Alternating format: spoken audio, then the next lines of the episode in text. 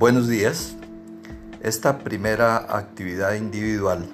trata del el tema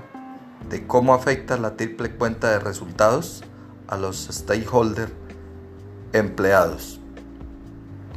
La triple bottom line es un término que se viene acuñando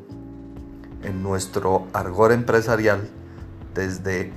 principio de la década de los 80. En 1987, la primera ministra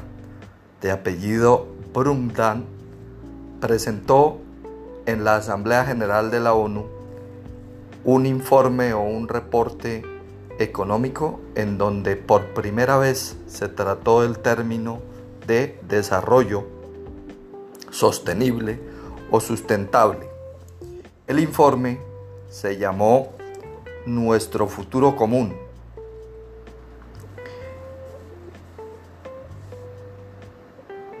Que a futuro ha sido venido desagregando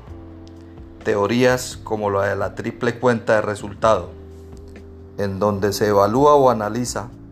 el desarrollo desde tres perspectivas, a saber,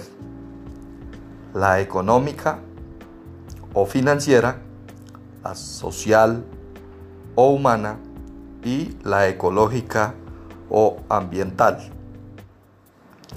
Algunos expertos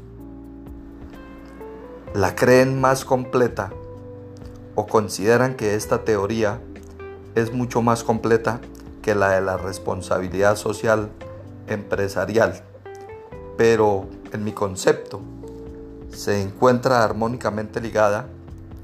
porque convergen e involucran a todas las partes interesadas o a todos los grupos de interés,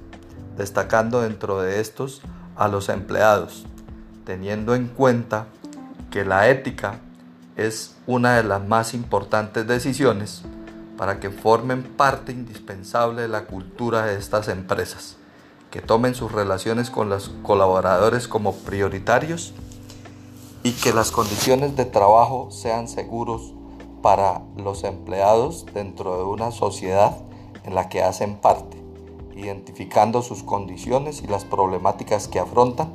para trabajar en pro del desarrollo y del entorno dentro del cual se desenvuelven.